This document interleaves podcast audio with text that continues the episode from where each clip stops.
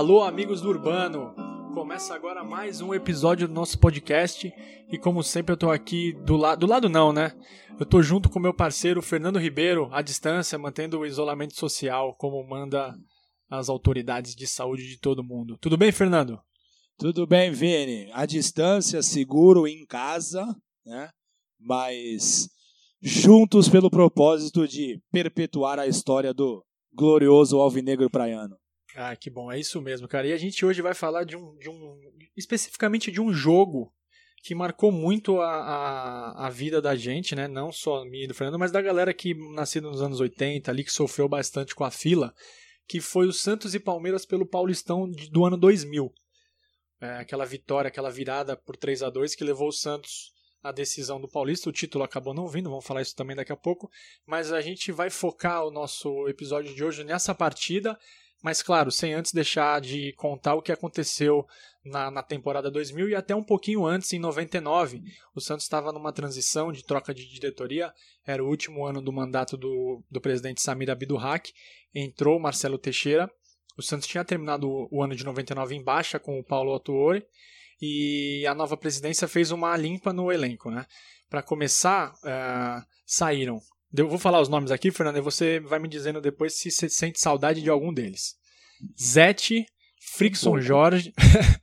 Zete um pouquinho? Um e pouco. Frickson Jorge. Nem um pouco. Gustavo Neri. Não. Lateral Cláudio. Tão pouco. Andrei, zagueiro. O Andrei, aquele que o Romário deu um tapa. O Andrei não era mau jogador, mas foi muito mal no Santos. Valdir também, um zagueiro, que era da base, jogava de lateral, jogava de zagueiro. Isso, menino da vila, mas também não, não, show, não deixou saudades. Agora eu vou falar um nome que talvez escorra a lágrima dos seus olhos, no meu já tá escorrendo.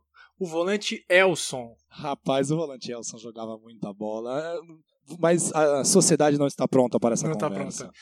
Elson maior que Rincon, mas as pessoas não estão prontas para esse debate não, ainda. Não, não, ainda não, uma pena.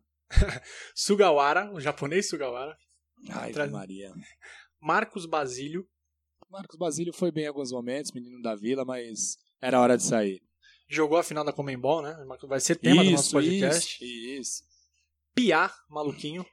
É, esse Piá era bem maluco mesmo. Lúcio. O grande Lúcio Bala, né? Jogou muito sofreu com sofreu, sofreu com lesões aqui, mas quando saiu não deixou saudades. Verdade. Zabal. Ótimo jogador, mas aqui na Vila também não foi bem. Paulo Rink. O primeiro, um dos primeiros, eu acho que até o primeiro alemão. Ó, cabe pesquisa, hein? Um primeiro alemão a Verdade. jogar com a camisa do Santos, mas também não foi bem. Não foi bem. Fernando Fumagalli, deve estar jogando até hoje, inclusive. Grande menino da vila, mas também era hora de procurar novos horizontes. O próximo que eu vou falar aqui não deixou saudade, porém marcou o nome na história. Juari. Juari, Juari marcou aquele gol fantástico no Rio São Paulo de 97, mas também não cabia mais no elenco. Camanducaia, esse que poderia ter a história, a biografia diferente, não fosse Márcio Rezende de Freitas. Ah, Camanducaia tinha que ficar para sempre. Camanducaia tinha que ser funcionário do Santos até hoje. Concordo. E Rodrigão, não esse Rodrigão, que jogou agora de recentemente com o Dorival Júnior, um outro Rodrigão que até namorou a Hortência do basquete. Menino da Vila, menino da Vila. Menino da Vila. É isso. Todos eles saíram, alguns deixaram saudade, outros nem tanto, mas o Santos estava numa reformulação para a temporada 2000, tentando sair da fila. E, Vini, no ano 2000, com a chegada de Marcelo Teixeira eh, como presidente do Santos, chegou também o dinheiro de Marcelo Teixeira nos cofres de Vila Belmiro. Com isso, o Santos investiu mais de 25 milhões em contratações logo nos primeiros meses da gestão de Marcelo Teixeira, o que causa polêmica até hoje. Tá? O, foi feito empréstimos em nome da família do Marcelo Teixeira e, e ainda causa algum tipo de é, polêmica esse, esse tipo de operação financeira. Foram muitas contratações e aí eu quero uh, que você, Vini, comente com o nosso colega ouvinte, com o nosso amigo ouvinte, que, que você acha das contratações e também o que, que você achou quando eles chegaram. Tá, não vale contrata... o histórico né, da pessoa. É, o que, que, você, o que, que você achava quando chegou e basicamente depois quando saiu. Uh, a principal contratação do Santos naquele ano foi o colombiano Fred Rincon, que chegou muito valorizado pela uma conquista polêmica também do Corinthians no primeiro Mundial organizado pela FIFA. Você, fala a verdade, Vini, você era a favor ou contra a contratação milionária de Fred Rincon no ano 2000? Cara, ano 2000, 20 anos atrás, cabeludo. Rincon era um craque de bola, né? E aí tinha o fator de tirar um jogador do rival, e foi uma novela. É, eu gostei quando o Rincon veio, cara. E ele jogou bem no Santos, tá? As pessoas não lembram, ele jogou super bem, inclusive na final contra, do, contra o São Paulo, do Paulistão, ele foi bem, liderou o time, só que já era um jogador de 34 anos, é, o auge, o auge dele já tinha passado. Mais ou menos o que vai acontecer com os nomes que o Fernando vai falar daqui pra frente de alguns medalhões que o Santos trouxe. Carlos Germano, goleiro do Vasco, chegou com 30 anos, Vini. Você teria trazido? Não, o Santos também trouxe o Fábio Costa, que na época era uma Isso. promessa do Desculpa até dar spoiler, né? Era uma promessa do Vitória, mas Carlos Germano nunca é, ganhou a confiança da torcida do Santos. Teve uma carreira muito boa no Vasco, né? Talvez seja um dos maiores goleiros da história do Vasco, mas no Santos nunca decolou. Galvão, o zagueiro argentino que veio do Atlético Mineiro. O Galvão, cara, é aquele zagueirão sul-americano, assim, sabe? Que bate, gosta de bater. Eu lembro de um gol que ele fez, ele fez contra o Atlético Mineiro, que é o ex-time dele, a lei do ex, pelo isso, Santos. Isso. 1x0, gol dele. No, no, Mineirão, tinha uma faixa pra ele lá, mas hum, também não, não, nunca me. Nunca conquistou meu coração. Márcio Santos, o zagueiro do Tetra que chegou vindo do São Paulo aos 31 anos, Vini? Teria então, trazido? Não, também não, cara. Na época talvez possa ter sido, imagina, eu tinha, sei lá quantos anos, 20 anos a menos, tinha 15 anos, mas na época, provavelmente o Vini de 2000 foi contra a chegada do Márcio Santos. Valdo, meio campo, que fez uma boa temporada no Cruzeiro, mesmo aos 36 anos, você teria trazido? Com 15 anos você teria investido tanto dinheiro? Contrato de 3 anos com o Valdo, Vini? contrato de três anos não, Sim, mas é, o, Val, é. o, o Valdo era um craque de bola. Mas era um craque de bola de 36 anos. Pra vocês terem uma ideia, ele jogou a Copa de 1990, 10 anos antes. Né? Mas o Valdo tinha feito uma baita temporada pelo Cruzeiro em 98, se eu não me engano. É, mas o investimento também não, não, não cabia na época. Rubens Cardoso, lateral esquerdo do Guarani. Você teria contratado, Vini? Não. Anderson Luiz, um volante que veio do Internacional. Rapaz, esse também gostava, hein? Olha, não traria, porém ele vai se mostrar muito importante no decorrer da temporada. Anderson Luiz, Galvão e Claudio Almiro no mesmo elenco, nós vimos, hein, Vini? E Fábio Costa. É verdade. Robert, repatriado, né? Junto ao Atlético Mineiro, voltando ao Santos depois da gloriosa passagem entre 95 e, e 96. Teria trazido, Vini? Sim, Robert era um desses também, como Camanducaia, que deveria estar para sempre no Santos. Adoro. Muito importante na história do time, tanto em 95 quanto em 2002 e outros momentos. Robert tem um lugar marcado na história do clube. Você já falou do Fábio Costa, que também veio e, e, era, era, uma, era uma promessa, jogador de seleção olímpica. E a pergunta, acho que mais crítica é, é deste momento que o Santos estava formulando a equipe, o Vini, com 15 anos, teria trazido o Carlos Alberto Silva para liderar esses craques? Uh, não, provavelmente não. Nem o Vini de 15, nem o de 35. Mas, óbvio, sabendo que o Carlos Alberto Silva é um treinador super vitorioso, treinou muitos times aqui no Brasil, no exterior, mas eu acho que ele não tem o perfil do clube e, bom, tanto que não deu, não deu certo. Bom, com esses nomes que nós falamos e muitos deles cornetados para o Vini, o Santos começou a temporada do ano 2000 com o objetivo uh, de sair da fila de grandes títulos. Né? Isso também é uma polêmica, a gente pode até abordar isso em algum momento. Uh, o Santos conquistou o Rio São Paulo em 97, conquistou a Copa Comebol em 98, mas o próprio torcedor sabia que estávamos na fila desde 84. Então, é, todo esse dinheiro investido foi com o propósito único e exclusivo de acabar com a tão temida e tão dolorida fila. Sim, e quando a gente fala em fila, é, valia qualquer coisa, tá? Por exemplo, ganhar o Paulista naquela época para o Santos seria como ganhar um brasileiro hoje. A gente estava sedento por título, a gente queria o título de qualquer maneira, não vinha desde 84. Eu nasci em 84, então, por exemplo, eu nunca tinha visto o Santos ser campeão paulista. E agora eu vou contar um pouquinho as eliminações que o Santos teve na década, na década de 90, né? Começando o ano em 91, a década em 91. Vou falar, vou falar um ano a ano para vocês verem como era difícil para o Santos jogar, entrar no campeonato, fazer uma boa campanha, como a gente era pé atrás com o time, a gente ficava perguntando, pô, quando que será que vai? Vai, engrena ou não engrena? Esses medalhões vão trazer o título para o Santos? Eu vou falar aqui, ó, vocês terem uma ideia. Em 99, o Santos foi eliminado pelo Palmeiras na semifinal num jogo também que inexplicável, né, Fernando? Tristeza, cara, que tristeza. Tomou a virada do time misto do Palmeiras no final do jogo, inacreditável. É, em 90. Oh, desculpa, você ia falar alguma coisa? Não, não, desse jogo, pelo amor de Deus, não quero falar nada.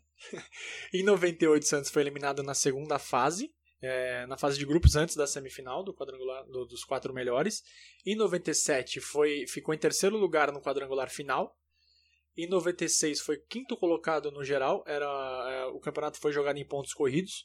Um detalhe de 96 é que o Santos quase foi campeão do segundo turno. Se, se ganhasse o segundo turno, jogaria a final contra aquele Palmeiras histórico do Luxemburgo. É, em 95 foi eliminado em um dos quadrangulares finais. 94 foi pontos corridos, o Santos foi o quarto. Em 93 e 92 também foi eliminado em um dos quadrangulares finais. E em 91 foi eliminado na primeira fase. Ou seja, a vida do torcedor Santista não era fácil. Fernando, já que você falou que eu sou corneteiro, eu vou agora falar rapidamente os nomes dos, dos jogadores que, que, participaram da campanha no Santos do, do, no Paulista de 2000 e aí vamos ver quem é corneteiro. Vou começar por, por posições. Goleiros. Os goleiros eram Carlos Germano, Fábio Costa, Nando e Ney. Ney, rapaz, que triste. Que triste. Nas laterais, o Santos tinha Michel, Ceará, Rubens Cardoso e Dutra. Dolorido, hein, cara? Zaga, Márcio Santos, Galvão, André Luiz e Pereira. Ai, André Luiz é um jovem valor, o Galvão era bom jogador, vai, passa. Volante aqui tem, tem uns nomes legais aqui. Claudio Miro, que a gente jogava como zagueiro, mas em 2000 estava jogando também como volante. Rincon, Elder, Anderson Luiz, Marcelo Silva, Baiano e um jovem Paulo Almeida. É, o Baiano que jogou boa parte dessa competição como lateral direito. Mas, pô, tem nomes legais aí, cara. Claudomiro, Rincon. O volante Elder era, jogava muita bola. É, eu sou saudosista, cara. Todos somos. Paulo Almeida era um menino, a gente falou alguns nomes aqui menino, como André Pereira, Vila, isso, Pereira isso. também, que depois Exatamente, é, isso. o próprio Michel, que também participou da campanha de 2002, Fábio Costa, ou seja, tinha algum, tinham alguns nomes ali que entrariam para a história do clube na frente, mas na época a gente não sabia, né? então a gente cornetava mesmo. Ah, com nas, certeza. Nas meias, Caico, Eduardo Marques, Robert e Valdo. Eduardo Marques, também menino da Vila, se é, se consolidou como, como jogador do, do elenco profissional durante o ano 2000. Caico, bom jogador também, mas estava mais abaixo do que ap apresentou em outros anos. Robert, craque de bola. Ivaldo, bom jogador, mas. Foi craque, mas não chegou craque no Santos. Né? Não rendeu aqui na Vila o que o, que o Valdo poderia ter rendido. No ataque eu tô curioso, hein? Dodô. Ai. O artilheiro dos gols bonitos. Te irritou muito ele ou não? Ah, o Dodô me irritou demais, demais, demais. Enfim, é, só Deus e eu mesmo ah, sei o que Dodô fez a gente ficar irritado, rapaz. Além do Dodô, o Santos tinha Caio, hoje o comentarista Caio Ribeiro. Bom jogador, vai. Bom jogador, bom jogador. David, que também anos hum. depois faria história. Um jovem David. Era, o David sempre se provou, se mostrou um grande jogador. Sim. Valdir Bigode. Ah, o Santos gastou um grande dinheiro nele, ele fez um sucesso tremendo no Vasco da Gama, mas quando ele chegou aqui ele foi muito mal. É ele fazia muito gol no Santos, né? Então todo jogador que faz gol no Santos, Santos contrata. É. é a gente fica com essa imagem, né? Que ele é bom jogador e quando chega aqui vem quem eles são. Mas o Valdir foi, foi um baita foi. no artilheiro no Vasco, mas aqui ele foi muito mal, muito mal. Sim. É, e eu vou falar agora uma trinca de atacantes, são, foram revelados pelo Santos, mas que também não decolaram na carreira o Eldon, Adiel e Ailton. Três ótimos jogadores. O Eldon vinha de uma ótima Copa São Paulo, é, daquele ano do ano 2000. O Adiel despontou muito bem em 98, mas teve muito problema com lesão. E o Ailton, que foi um jogador muito bom, mas nunca conseguiu se firmar. Fez gols importantes, fez um gol contra o São Paulo em 99, numa vitória na Vila. Foi. 3 a 2 Aquela camisa gigante, né? Camisa gigante. Isso, isso. Eu, até o Dodô fez um gol nesse jogo contra o São Paulo, esse time dele, acho que foi a primeira vez que o Dodô jogou contra o São Paulo. Era um bom jogador, mas acabou não conseguindo se firmar, né? Sim. E o Santos também teve dois técnicos na campanha. O Carlos Alberto Silva, né, como a gente falou que foi contratado, só que ele foi demitido e entrou o Giba, que era o técnico dos aspirantes. E a nota triste é que os dois já faleceram, infelizmente. Mas também os dois, uh, até por falta de tempo do Giba, uh, que ficou pouco tempo no comando, eles não tiveram tanto sucesso na equipe. Certo? Isso. Análise feita? Análise feita, seguimos adiante. Agora eu vou dar um panorama do, de como que era o Campeonato Paulista de 2000. Na primeira fase, os quatro grandes do, do estado, né, que o Santos, São Paulo, Corinthians e Palmeiras, disputaram em Rio São Paulo. O São Paulo, inclusive, que o Santos foi muito mal, um saco de pancadas. Então a gente imaginou que seria uma temporada muito ruim. Já e aí, então o que aconteceu? A primeira fase só jogaram os times chamados pequenos, né, os times do interior. É, Para a segunda fase, os quatro grandes se juntaram aos 12 melhores times e formaram quatro, gru quatro grupos com quatro equipes. Difícil, hein? Trava a língua. Cara, a, além do regulamento ser difícil, ele não é propício para ser falado em podcast. Exato, é um, é um regulamento. O, Ed, o Eduardo José, é, o Eduardo José Fará sempre foi confuso mesmo. Sempre. E aí, nesse, nessa segunda fase, o Santos acabou caindo no grupo 6 e ficou na segunda posição atrás da portuguesa. E na terceira fase, o Santos ganhou o seu grupo e foi para a semifinal junto com o São Paulo. E no do outro grupo, Corinthians e Palmeiras avançaram. O Santos começou a sua trajetória na, nesse Paulistão, Vini, lá no estádio Hudson Ferreira, na nossa querida cidade de Matão. Uh, Santos e Matonense empataram em 2 a 2 Dodô fez o gol do Santos. Foi bonito? O primeiro gol. Enfim, Dodô fez o primeiro gol do Santos e David empatou no último minuto. Os gols da Matonense foram de Gilson, Batata e Gerson. O Santos alinhou uh, naquela noite em Matão com Carlos Germano, Baiano, Galvão, Márcio Santos e Dutra, que depois deu lugar a Rubens Cardoso, Anderson Luiz, Claudio Miro, Rincon e Caio, que depois deu lugar ao lateral Michel, Dodô e Valdir, o Valdir Bigode, que depois saiu para a entrada de David. Todos eles comandados por Carlos Alberto Silva. A campanha do Santos ao, longo do Paulistão de 2000 foi uma campanha muito é, de altos e baixos, né? O Santos tomou uma goleada de 5 a 1 para o Corinthians em um determinado momento da competição e pouco tempo depois ganhou de 7 a 2 do Araçatuba na partida seguinte. É, então foram diversos momentos é, de altos e baixos e a equipe realmente tentando se acertar, pensando já na fase final. É, fato curioso, Vini, que na partida contra a Portuguesa, um empate 1 um a 1 em Vila Belmiro, uh, o zagueiro Márcio Santos recebeu a bola na grande área, achou que o juiz tivesse apitado e pegou a bola com as mãos, né? Ele achou que o jogo estava parado, ele achou que o jogo estava parado, pegou a bola com as mãos, achando que o juiz tinha marcado alguma infração, impedimento, alguma coisa do tipo, e aí o Santos teve um pênalti contra. São coisas que acontecem só com o Santos. Você tava Sim. nesse jogo, Vini? Eu tava nesse jogo com a minha mãe, cara. Eu nunca vou esquecer, porque pensando, em 2000 a gente não tinha recurso, né? Por exemplo, hoje quando acontece alguma coisa duvidosa no jogo, você manda uma mensagem para alguém que tá vendo de casa e a pessoa fala, ó, oh, tava impedido, não tava, foi mão, foi isso, foi aquilo. E tem vários, tem tudo mais. Cara, eu não entendi nada. Ele pegou a bola com a mão, e, ele foi andando para entregar pro juiz, eu não vou lembrar de cabeça, mas acho que era o Paulo César de Oliveira o juiz, e aí foi pênalti. Provavelmente quem bateu deve ter sido Leandro Amaral, porque ele fazia 30 gols por ano contra o Santos. E que eu só fui entender o que aconteceu quando cheguei em casa, que meu pai me contou. ah, sensacional.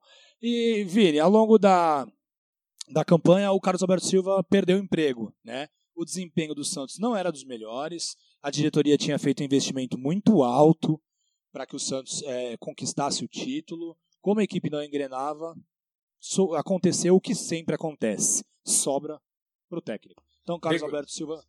É, não tem como fugir, né? E a derrota para a Portuguesa no segundo jogo da terceira fase, né? O Santos é, estreou a, a, terceira fase ganhando do Guarani e perdeu para a Portuguesa, uma partida no Canindé. E aí o Carlos Alberto Silva teve uh, o seu emprego dilacerado pelo novo presidente Marcelo Teixeira. E aí quem assumiu foi o Giba. O Giba que era o técnico da equipe dos aspirantes, era um jovem é, profissional na época, 38 anos. Ele assumiu interinamente, né, como uma, vamos supor, o Marcelo Teixeira trouxe um medalhão e por, provavelmente ia trazer um outro medalhão para o lugar do Carlos Alberto Silva. Só que o Giba assumiu e logo na sua estreia, que foi quatro dias depois que ele foi efetivado, né, interinamente, o Santos ganhou do São Paulo por 2 a 1 no Morumbi. Esse jogo a gente estava até com, é, lembrando aqui antes de começar o programa, é o gol do Eduardo Marques de fora da área, um belo chute de, de esquerda. E depois um gol confuso, a bola entrou, não entrou. Bom, aos trancos e barrancos o Giba conseguiu fazer com que a equipe ganhasse essa partida. E ele e também foi começando a mudar algumas peças. Por exemplo, ele tirou o Dodô, para alegria de, algum, de um amigo meu, que eu não vou falar quem. E, não sou eu.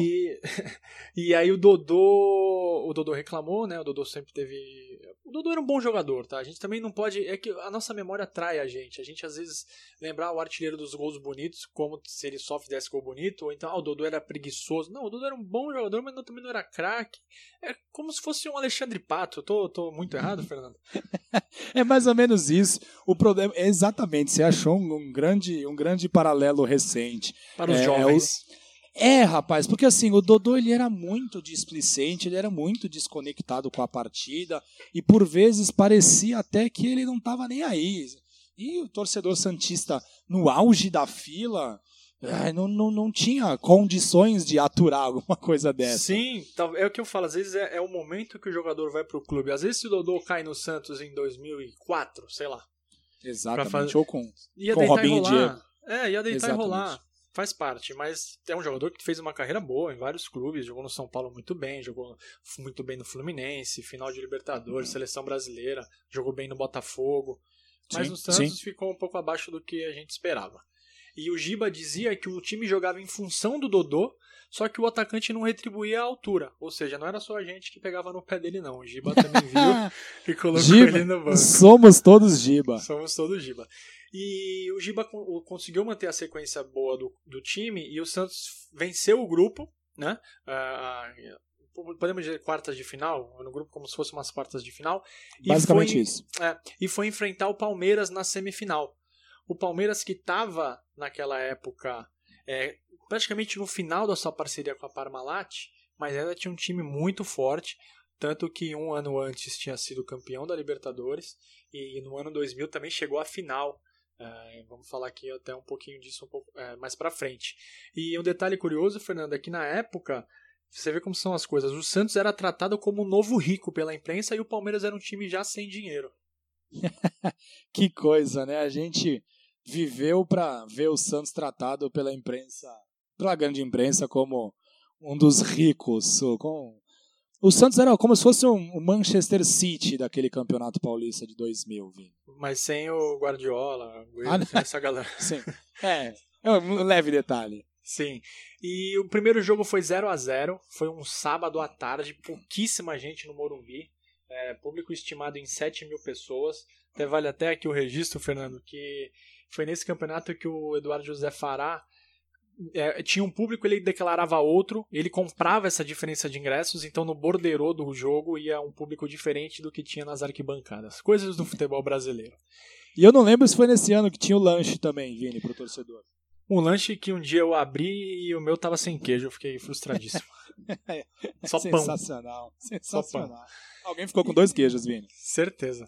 E esse, esse jogo não, tem, não teve muita emoção, não foi. É, é ele foi transmitido, né, pra, até para São Paulo, inclusive, mas ele não foi transmitido para Baixada. Então a torcida do Santos de Santos ouviu no rádio. É, foi um jogo sem emoção. O Fábio Costa jogou no lugar do Germano, que estava na seleção. Ele e o Marcão, o goleiro do Palmeiras, fizeram boas defesas, mas o Palmeiras se deu melhor porque o Palmeiras jogava por dois empates. Então, como empatou o primeiro jogo, o Palmeiras jogaria pelo empate no jogo seguinte, né? Que, que, que é o grande dia, né? Na verdade, é o tema do nosso episódio. A gente deu essa pincelada, mas o, o auge aqui desse episódio é para falar do Santos e Palmeiras, o dia 4 de junho, um domingo de manhã no Morumbi. É, aproximadamente 25 mil torcedores, com os Santistas em maioria também. Era uma coisa, uma coisa que a gente tem que falar, lógico, não dá para dizer que a torcida do Santos é maior, é, ou que a maioria em grande parte dos jogos, mas a torcida do Santos geralmente representa representa bastante, como foi naquele domingo, dia 4 de junho, Fernando. E antes de entrar na ficha técnica do jogo, Eu queria que você falasse um pouco, porque eu sei que você foi nessa partida. Ai, rapaz, saímos daqui de Santos 7 horas da manhã. Essa partida foi 11 horas da manhã, no Morumbi. Uh, sol, uh, tempo aberto, mas aquele friozinho comum, costumeiro de São Paulo. Foi uma das partidas mais legais que eu assisti em estádio, uma das partidas mais emocionantes que eu assisti em estádio. E eu tinha, eu estava também presente no estádio na semifinal contra o Palmeiras do ano passado, do ano anterior, do ano passado, como se estivéssemos em 2000, Vini. No ano anterior, em 99, que o Santos saiu na frente com gol de Viola e tomou a virada em poucos minutos de um time misto do Palmeiras, que estava em meio à disputa da Libertadores, e foi bem traumático naquela partida. E, e, novamente contra o Palmeiras, tinha até alguns fantasmas do ano anterior rondando ali o, o Morumbi. É, foi uma partida bem legal, assim, Vini. Sim, e esse jogo que você falou de 99, não sei porquê, as emissoras insistem em reprisar agora nesse tempo de quarentena, não recomendo. Ai, vou, não vale a pena mesmo. Não vale, não, não vale nada a pena. Eu vou cantar aqui as escalações. O Santos do técnico Giba foi a campo com Fábio Costa, Baiano, André Luiz, Claudio Miro, Rubens Cardoso. O meio tinha Preto, Anderson Luiz, Valdo e Robert. O ataque Valdir e Caio. O Eduardo Marques entrou no lugar do Baiano e o Dodô entrou no lugar do Valdir e o David entrou no lugar do Caio. Foram essas três substituições do técnico Giba. Já o Palmeiras foi com Marcos, Neném, Argel, Roque Júnior e Júnior, Galeano, Rogério, grande Rogério Pedalada, Fernando e Asprilha, na frente Euler e Pena. Uh, Marcelo Ramos entrou no lugar do Asprilha, Thiago entrou no lugar do Euler e o Tadei entrou no lugar do Rogério. O técnico era o Filipão. O detalhe também, além da, da do desfalque do Carlos Germano, o Palmeiras estava sem o Alex e o César Sampaio, os três estavam na seleção, né, Germano, Alex e Sampaio, e o Palmeiras ficou sem criação no meio. Só que jogava, o Palmeiras jogava sem tanta pressão, é um time que era vencedor na década de 90, né, o Palmeiras é, tinha sido campeão da Libertadores e estava sempre chegando nas finais, e o Argel fez o gol, a lei do, a lei do ex, né? Sempre. Ah, e o, fez... e o Santos estava sem Rincon nesse jogo, viu, Vini? Santos estava sem Rincon, verdade, esqueci de falar, que também estava servindo a seleção do país dele, a Colômbia. Uh, o, o Argel, aos 33 minutos do primeiro tempo, fez o gol, lei do ex, como sempre. E o Santos não conseguiu empate no primeiro tempo, né? O Caio e o Valdir perderam as chances de empatar o jogo. O Santos começou a errar muito e o Giba é, fez alterações ousadas no, no, intervalo. Ele tirou o Baiano e o Valdir Bigode, colocou o Eduardo Marques e o Dodô, e agora o Fernando vai entrar no segundo tempo daquele jogo emocionante. Logo aos sete minutos do segundo tempo, o nosso grande Fábio Costa cometeu uma falha bem bizonha e o Euler, o famoso filho do vento, fez o segundo gol do Palmeiras. Aquilo praticamente definia a eliminação do Santos, Vini. Porque o Palmeiras jogava pelo empate e com sete minutos do segundo tempo, o Palmeiras estava vencendo por 2 a 0. Então, é, a torcida ficou extremamente apreensiva, mas assim, ser Santista é um ato de resistência, não tem jeito. E aí, aos 23 minutos do segundo tempo, o menino da Vila Eduardo Marques acertou um chute, Vini, sensacional de fora da área. Golaço, né, sensacional, né, sensacional. O Marcos está procurando e, até agora. Isso, Eduardo Marques deu um, uma pedalada, né? Alguns anos antes, né? Eduardo Marques que inventou a pedalada na, no Santos, viu, Vini? Não claro. foi o Robinho, não. Que Ninguém tinha uma, pedalado antes. Ele Santos. tinha uma ou duas pedaladas e acerta um pombo sem asa fantástico.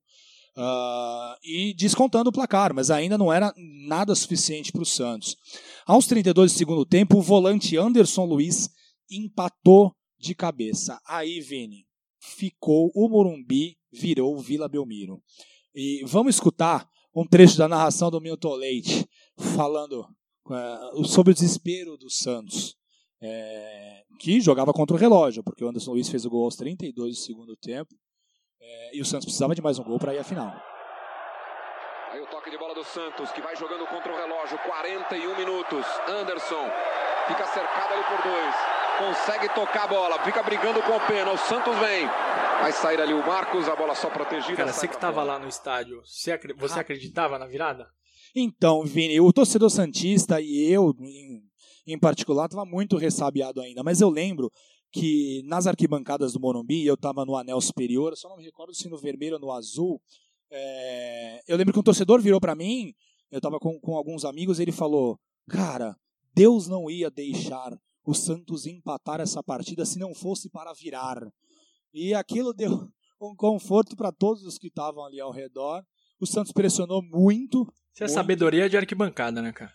É, cara, aí não adianta, precisa escutar, porque é, a voz do torcedor é a voz de Deus, Vini. E assim, um chute de Rubens Cardoso conseguiu um escanteio e aos 44 minutos. Bom, Vini, eu acho que o Milton Leite pode contar melhor pra gente. Escorrega, cai, consegue tocar a bola. Eduardo Marques vai pro fundo, vem a batida. Marcos! A bola chega pro Robert e sai o cruzamento na área, o toque e o gol!